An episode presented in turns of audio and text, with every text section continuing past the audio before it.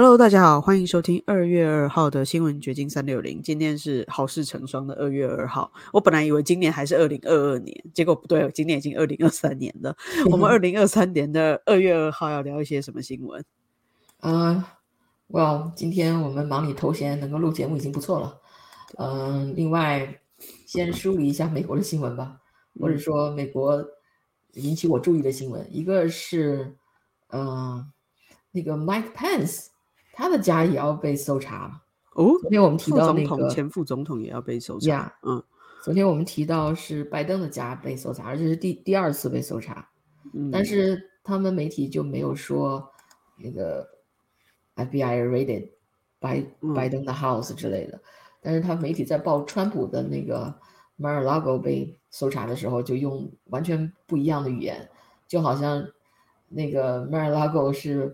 就是非常不光彩的被被大扫荡一样的，用的词都是 raid，然后 但是到了拜登的时候用的词就是搜查 search，然后那个而且没有找到什么，而且都是经过这个拜登同意的，好像一切都是呃顺理成章啊，都就是履行公事啊，没有什么了不起的。但实际上，川普的那个搜查也是川普在川普的许可下进行的，所以并并没有什么。本质的区别只是媒体的口径不一样而已。你可以可以看到媒体对这两个人的态度的明显的不一样。就像我们昨天举的那个，嗯，Chat GPT 那个 AI，嗯，他写写拜登，让让他写一个赞美拜登的诗，写的那么优美的呢？对，都还押韵呢。让他写一个赞美川普的诗，根本就回答拒绝写。对，这跟媒体的嗯那个调调是一样的，就好奇怪。只能说就大家的意识形态还是比较明显吧，尤其是在科技界，包括这个政府的执法单位，他可能都有这样很明显的倾向。对，但是这个呃，这个 FBI 也要去搜查嗯 Mike Pence 的家，但是也看来呢，好像呃也。也是 expected，然后呢，也是经过同意的，嗯，就是既然发现了他，嗯，有 classified document，那就再查一下吧，看看还有没有别的。所以我不知道啊，这个是不是代表这个 classified document 这个事件，整个这个无论是拜登还是川普还是 Mike Pence 还是任何其他的高官，这这已经成了一个话题了。是不是要把这个话题继续炒作下去？炒作的目的又是什么？对，才是关心的。对，我觉得其实蛮奇怪的，就是为什么要突然去呃翻阅这些档案？是这些呃档案真的有猫腻，还是说他们背后还有其他的动机？我觉得这个是比较值得关注的事情。对，说这个 Justice Department，也就是司法部，呃，正在与彭斯的法律团队。就安排搜查事宜进行谈判。我要看看这个，那上个月是哦，finance legal team，finance legal disclosure。哎，我就觉得这些事情为什么发生的，就让你感觉不是很很偶然，一切都好像是被安排的。就是所有这些政治事件给你的感觉，越来越有这种强烈的感觉，就是被安排。对这些事情不是那么自然或偶然的发生，所以我要这只是一个新闻，还没有什么太多的，目前还没有看到什么太多的料，只是有这么一个新闻。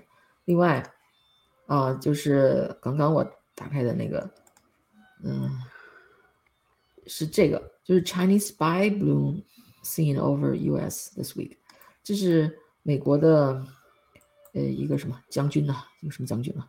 这个叫什么来着？哦，对，是嗯，五角大厦的一个发言人叫 General 呃 General Pat Ryder，这个将军他说是他就是正式公布的，说他们美国这个军方嗯发现了有中国的这种 spy balloon 这种间谍气球飞到了美国的上空，所以 这个。这个这个很妙啊！这这样的间谍气球怎么能够飞到美国的上空？这个气球长得什么样子？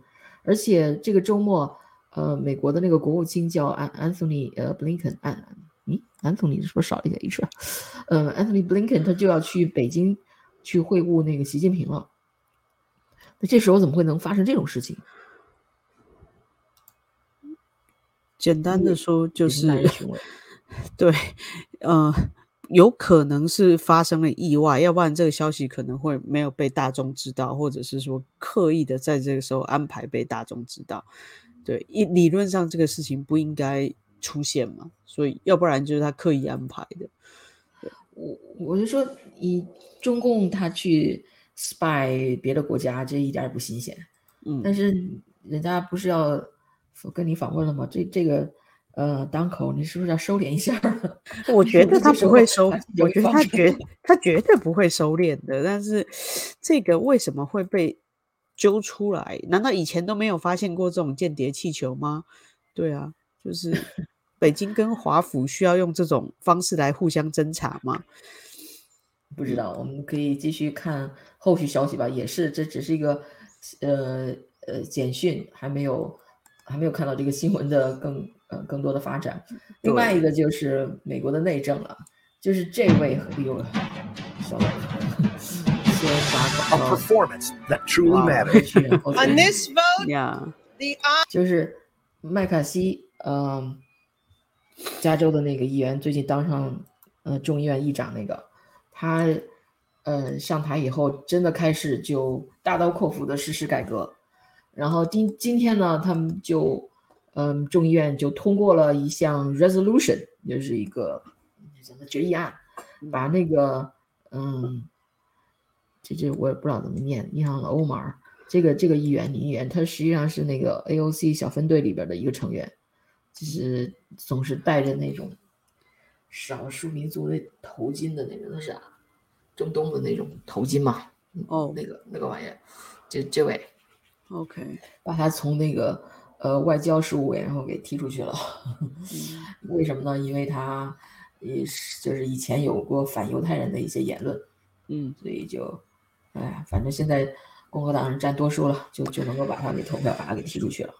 他当然是抗议了，那个，但是哇没办法，现在人家掌权了，所以这是今天发生一件事情，给大家看一下他们投票那个过程，也挺逗的。你看。这是在中院的那个 floor 投票的那个嗯视频。On this vote, the ayes are 218, the nays are 211, with one answering present. The resolution is adopted. Okay, that's it. 就是这这女的，这这女的不知道她怎么就当上那个众议员了。我觉得。 哎，可能也是他的少数族裔成分加分不少，而且当政客你口才要好。他虽然有口音吧，有一点点口音，但是他口才的确也不错。嗯，Anyway，现在讲一下正题。我们今天主要要讲的 topic 是，就是最近在大陆很火的这个，就是这个中学生失踪的这个案子，是叫胡鑫宇的学生失踪案。最近官方。呃，认定说胡金宇是自缢身亡，但是老百姓几乎就没有人相信。对，就是对于官方的这个说法，大家我不知道最后他家长会不会被迫去承认这个官方说法。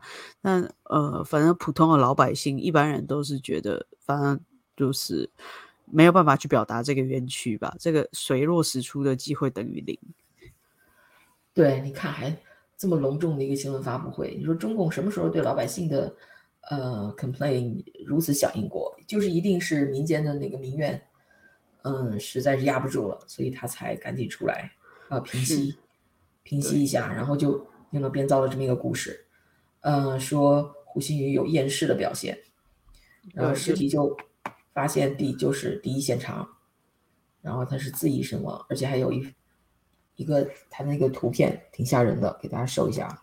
嗯，因为他死亡的时候，呃，地点跟这个死亡的原因都是不明的。反正至少现在法医没有给我们太多正确的数据或者是相关的讯息。可是你看到的是用鞋带把自己自缢而死，就明显跟他的状况不符嘛？对，对。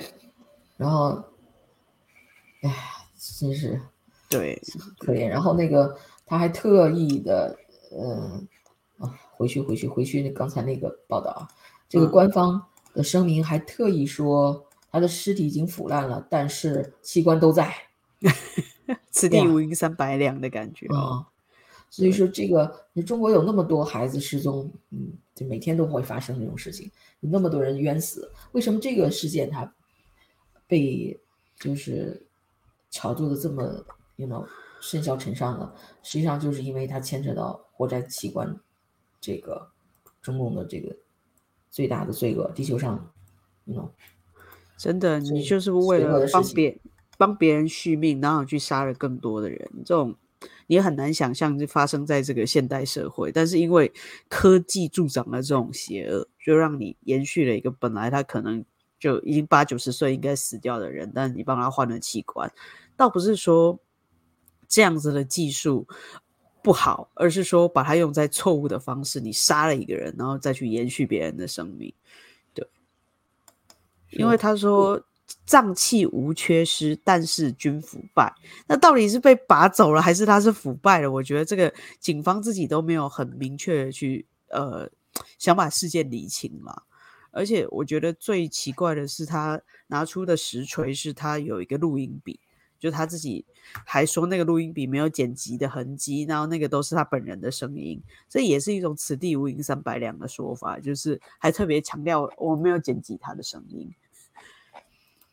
对啊，然后连宋祖德这个这个名嘴都在质疑这件事情。最近就宋祖德的报道也不少，看到宋祖德发声，胡胡鑫宇失踪当日器官被摘，买方出资几亿，也不知道他哪来的消息哈。嗯哼，但也有可能就是知情人透露，这个是。我觉得已经没有这种不透风的墙了，就是这鸡蛋都有缝，所以不太可能让大家继续掩盖了。就是知道的人，呃，或许就是会有想要爆料，真的看不下去对，呃，原来是通过一个视频，就是这个这个账号，这位叫什么？干成王干成这个推特账号发布的一个宋祖德。发生的视频，所以我在 Twitter 上努力的寻找了一下，后来有找到相关视频吗？这宋祖德长什么样来着？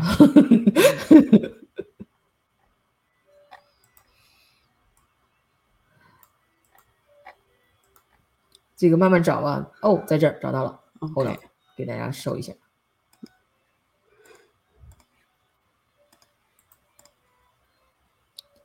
就是这位医院去明，我了解到的一些线索啊，我之说还不是百分之一百确定，我也可以跟大家透露一下。我在上海到一些医院去明察暗访，也找了一些外科医生。现在我了解的一些线索就是说，小胡的零件在十月十四号当天晚上。他们就开车开了一辆很好的车，直接送到了上海，直接送到了医院，直接送到了手术台上，而且，而且买零件的人出的价格非常高，几个亿呢。所以这帮人呐，这帮人现在就是说，从一个小胡身上赚几个亿，那以后的话啊，谢谢你们这些红包，我不能收啊，我我取消掉。就是说，如果一个小胡他们得逞了，将来还会有很多很多这样的事发生，他们会肆无忌惮，胆子越来越大。所以这一次不管多难，我们一起努力，我们不能让坏人这样得逞。所以今天也很关键，明天也很关键，有可能今天晚上他们说什么，叫什么报告出来是吧？对，事件报告出来是吧？对。还有录音笔这个解析也出来，他们现他们现在在在在争分夺秒抢时间，他们在抢时间，加班加点干这个活。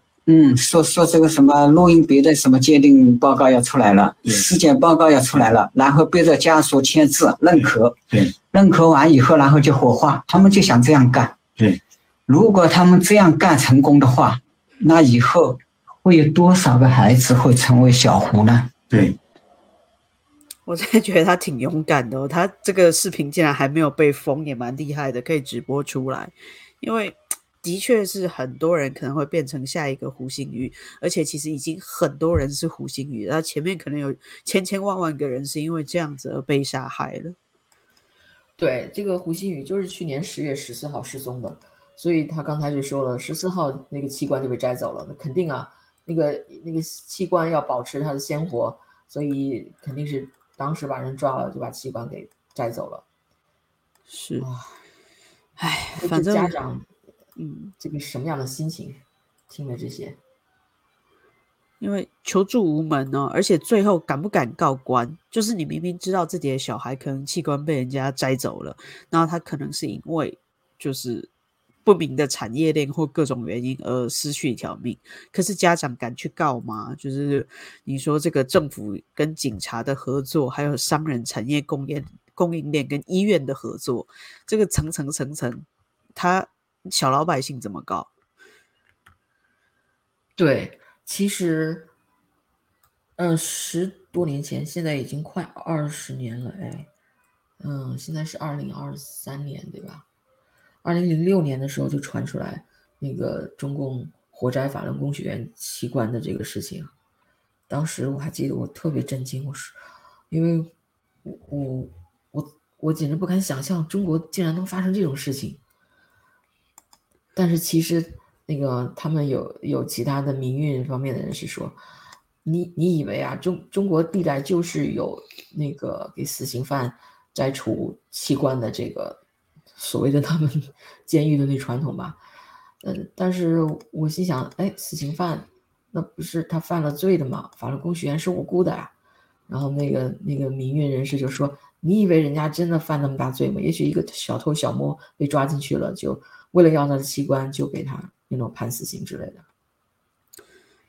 的确哦，这个其实也有很多好莱坞电影试图去拍这一个部分啦，就是活摘器官，中共是一个最大的供应源嘛，然后有在广东、福建沿海很多地方是把小孩绑架从那里送出去，然后到东南亚直接去给他们做这个呃手术。其实这个事情。不只是发生在中国境内，它甚至变成一个国际的贩贩贩卖器官集团，是一个国际的组织。然后在很多毒枭什么的，他们也会参与其中，是一个我真的觉得是全世界就是全宇宙最可怕的罪恶了。你想象不到人类会怎么干。实际上就是法轮功学员说的那些，现在看起来都是真的，而且发生在越来越多人的身上。对他可能以前是在法轮功学员身上，在呃新疆维吾尔族人身上，在藏族或者部分的少数民族地区，但现在是变成人人都有可能。就中共好像就是放开胆来做了，就是随便吧。你看这个人在江西，他说不定以后在上海、北京，他随便都抓到一个路边的小孩，就想要干嘛就干嘛了。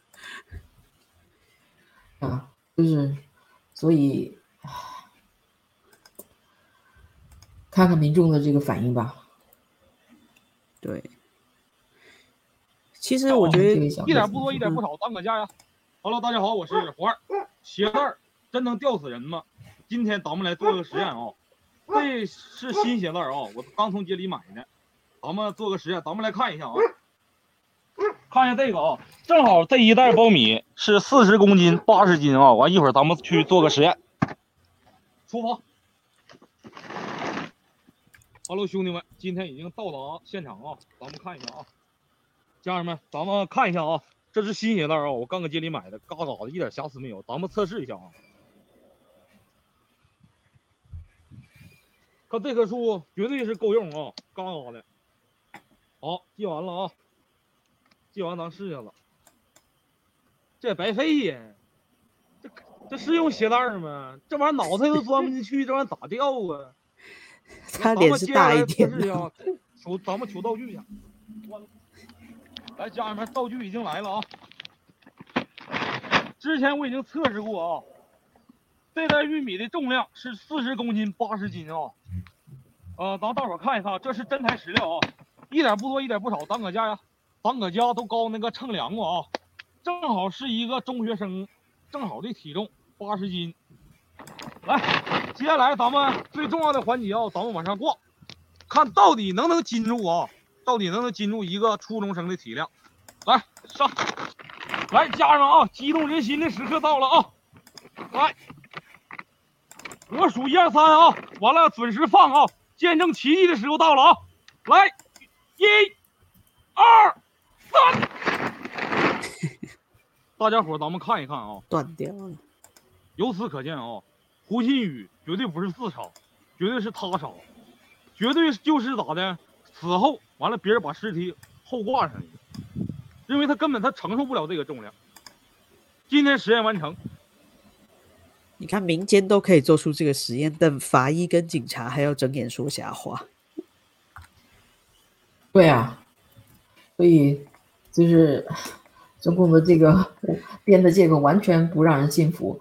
他他可能也很难圆谎，但是那这个圆谎的人也也，我相信那些人也是绞尽脑汁，怎么想把这个事情。对，其实他们还写了一个就是故事脚本，就是说胡星宇很孤僻啊，没有朋友啊，有忧郁症啊，然后一直都是呃不喜欢跟人家联系，有自杀倾向啊，曾经想要跳楼啊，就是营造出他是自杀身亡的各种蛛丝马迹。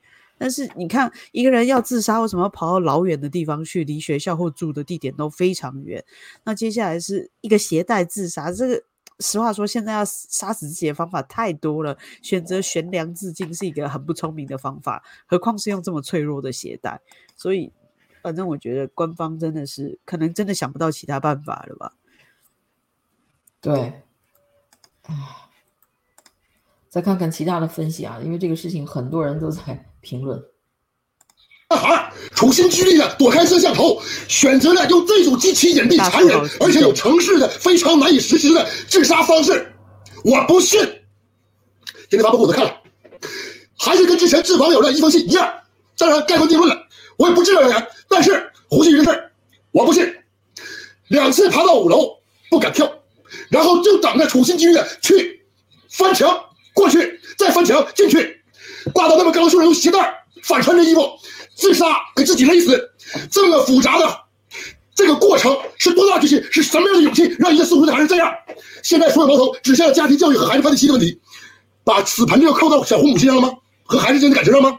小胡母亲跟孩子之间的感情有多深厚？我们有目共睹，宁可不要钱也要孩子的命，我们看得清清楚楚，绝对我不相信这样的娘俩会有这么大的仇恨。是谁逼着孩子自杀？如果是他自杀的话。他不可能是自杀，说他成绩不好，他上学四十天。如果他要是高三毕业，快考快高考那个时候紧张跳楼，这我都信。上学高一才四十天，他一次期末模拟考试都没考过吧？谁来认定他学习成绩差？怎么认定他学习成绩差？啊？用这种方式强烈的平息。我当然我不是家长，我也不是苦主，我也没有说这个说话权利，但是我不信，我不信，我不服。我不服，可能连个屁都不算，啊！胡鑫宇母亲啊，好样的！不要顶要顶住社会压力啊！我们都知道你跟胡鑫宇之间的感情，你是好母亲，舅舅是好舅舅，父亲是好父亲啊！教育绝对没有问题，咱们普通人家就是这种教育方式，一点没问题。你发布的照片和小胡生前的这个微笑灿烂的这个照片，我们都看了，阳光的男孩不存在什么心理问题，白扯淡，不听他的。家长，看你们怎么想，这个我们也不能多说。哎。祝小胡来世，到一个干净的，投到一个干净的环境，投到一个干净的环境，小胡真好。胡妈妈，你是好母亲，为了儿子我们有目有目共睹。你是好母亲，嗯，不用听别人说，你教育没问题。真的，就像这小孩来世能投胎到一个干净的世界。对，因为你在中国真的太多身不由己了。你看这个。他可能真的是素昧平生的一个网友，那不排除太戏剧的效果，但他的确是很愤怒，而且就很多人都会担心自己身边也会发生这样子的事，在中国太太危险了。而且大家已经在怀疑胡鑫宇的器官在北京某高官，呃，叫什么高某祥的体内，这个姓高的一个高官啊，是。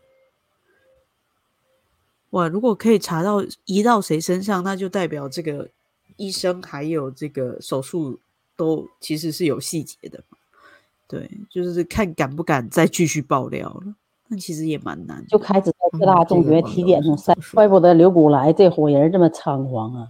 原来呀，儿子是帽子的一把手，女儿是司法局财政的一把手，弟弟呢是火葬场的一把手。教育局长陈某科是他们背后的保护伞。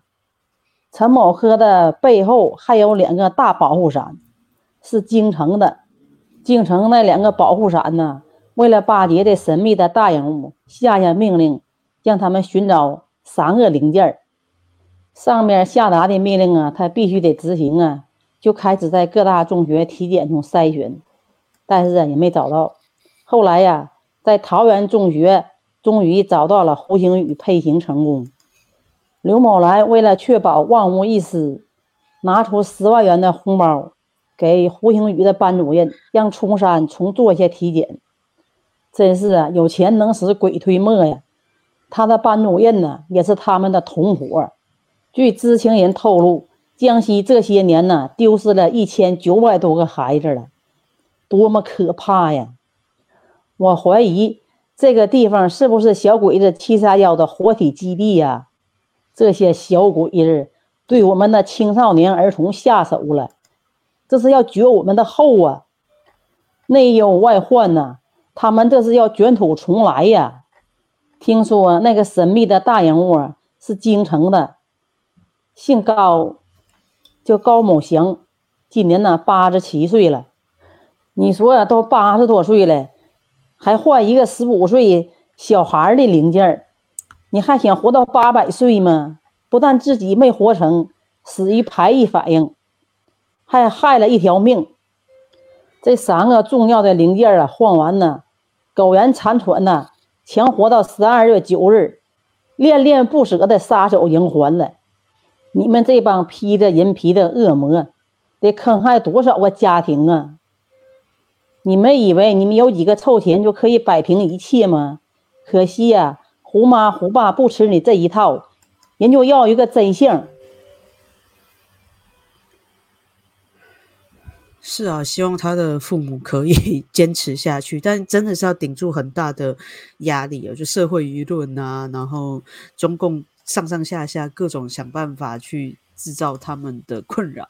其实有可能最后他们也被自杀了，都都都有可能的，因为你 只有想不到，没有他们做不出来的。而且这个胡鑫宇，他是早被早就被盯上了，是，所以免免试入学，因为被高官盯上了，真奇怪，他为什么盯上这小孩呢？是他的血型很特别吗？还是他的配型有什么特殊之处？因为其实。要做这个器官移植也是很精密的手术，你不只要血型可以配合，还有各种东西排异反应都要去考量嘛。或许他真的是特殊的血型，比如说什么熊猫熊猫血，什么 Rh 阴性，然后如何如何，一般人很罕见的血型。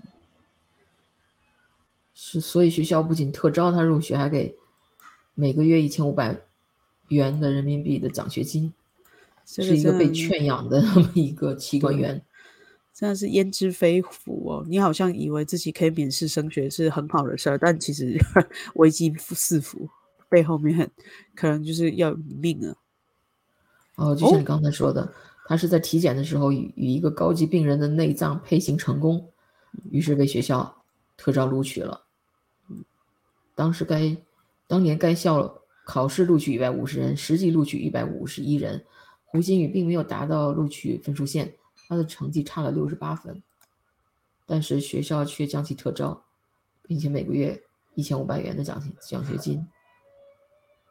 哦，天哪！对，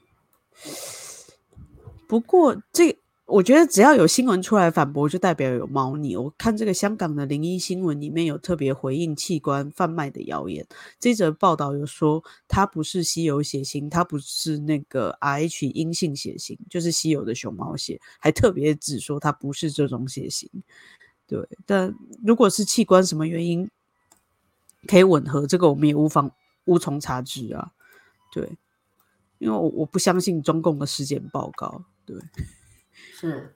然后你说胡鑫宇上天台观察地形是想逃跑，录音笔录制的惨叫，不知道是不是他知道气脏要被掏空了。嗯，胡鑫宇被宿舍管理员打昏后，用被子包裹从二楼扔下，从后山运到校外，在某中医院摘取器官，摘取器官后毁容，装进空盒沉入诚信江。运送胡鑫宇尸体的车子洗完车后送去报废，回来删除监控，在水中被泡了四十多天，捞出后没有做 DNA 检 DNA 检测。现在所有的一切焦点都指向学校，学校的校长刘古来是美国国籍，副校长王峰是日本国籍，董事长单静是刘古来的老婆。这个还是一个国际学校啊，它是私立学校吗？它不是公立学校啊。这个致远中学的一个小小的校长，还有美国国籍。然后这个刘古来，我一看怎么又是个古？你还记得那个薄熙来的 那个古开来是不是？薄熙来薄熙来的老婆不叫古开来吗？对啊。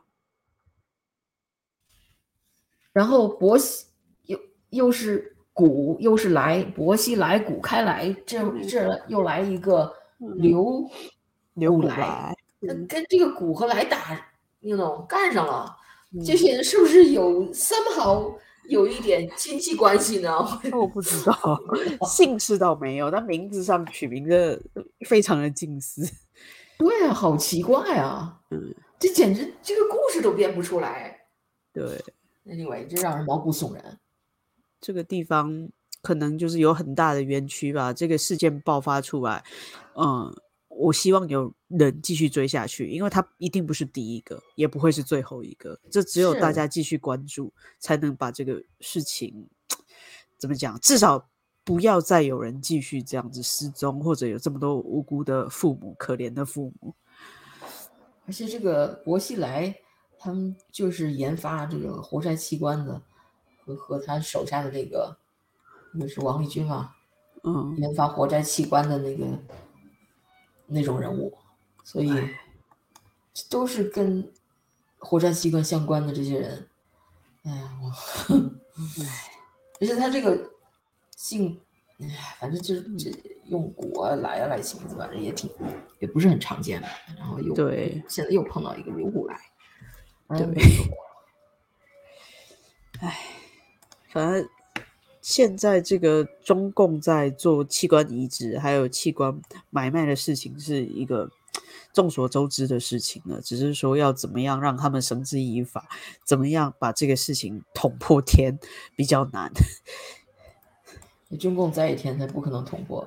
他那些高官都指望着用器官来维持生命呢。嗯，对。所以现在中国人，他让中国人那个不生，不让中国人生孩子。一一一胎化，计划生育，现在孩子不够了，他要鼓励人生孩子。我看到这个就亚洲电台这篇文章，哎呀，看着有点搞笑哎。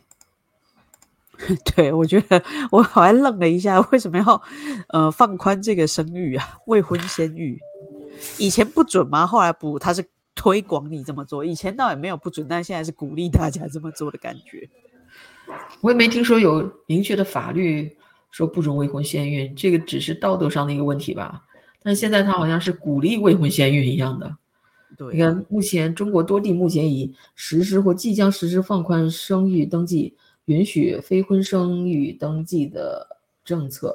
这一消息目前引发舆论热议，也掀起关于女性权益是否会受冲击以及政策能否挽救中国生育率下降的讨论。看看他这个通知吧，这个文件，四川卫健委官网日前印发名为《四川省生育登记服务办管理办法》的文件，自今年二月十五日起，将原有的夫妻应当在生育前进行生育登记，改成凡生育子女的公民均应办理生育登记，有效期为五年。而在去年，还有陕西、广东、福建实施了放宽生育登记、允许未婚生育登记的政策，这个我还真不了解。我们这连生育还要登记啊？还有，我也不晓得，没在中国生过孩子，不知道。对，对，他的要求是什么？呃，关注中国女性权益的人权活动人士向向丽认为，这些政策的出现有可能会对中国的女性权益造成新的冲击。她以徐州铁链女被囚禁的情况下生了八个孩子为例，说明即使铁链女有结婚证，她仍然沦为生育机器。而在非婚生育得到政府肯定的情况下，女性沦为生育机器的几率会大大提高。对呀，这个，嗯，我觉得那些这个什么生育登记是瞎掰的事儿。你要想，无论你，反正是你要想生孩子，总有办法。在，我是在中国，要想干什么事，只要有关系，总有办法的。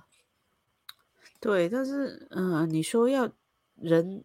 大，因为现在中国人口缺缺缺乏是一个大家都知道嘛，它的生育率减低，然后人口老化，这个都是中共现在最棘手的问题。可是搞出这么多婴儿来，他养得起吗？那谁来照顾这些小孩？就是他们好像也不去思考生好之后要怎么去抚养或者如何照顾，就整个国家现在的年轻女性不愿意生孩子嘛，因为这个，嗯。家庭负担太重了，养一个孩子家庭负担太重，你多养一个孩子家庭负担太重。然后那个，对啊，你说，而且现在的年轻一代都就是什么叫躺平啊，那叫，嗯，所以 他们也不想再去过那种，呃，就是三有一个什么词儿啊，反正是朝九晚五啊，整天在办公室里加班那种生活。现在人也比较看开了，也不想过那种生活了，所以心态也不一样了。所以他尽管鼓励人家生，人家还不愿意生。以前是人家想生不让人家生，总是给人家打胎，强制打胎绝育。哎呀，不知道害了多少人命。现在又鼓励人家生，中共总是干这种邪恶的事情。是中国人反复的被蹂躏，还还不觉醒，这是让我觉得奇怪的一点。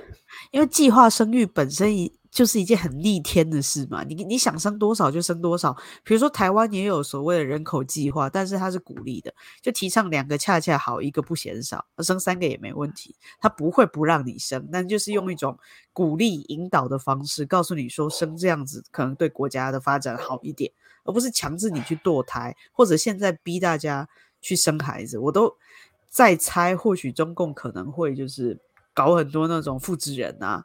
就是真的搞一个医院里面，然后所有的女性放在那里，然后就把复制人放进去，让女生一直生一直生，他都不需要提供那个精子卵子，他就是搞一些复制人，然后移植到女性人体让她生就好了，很有可能。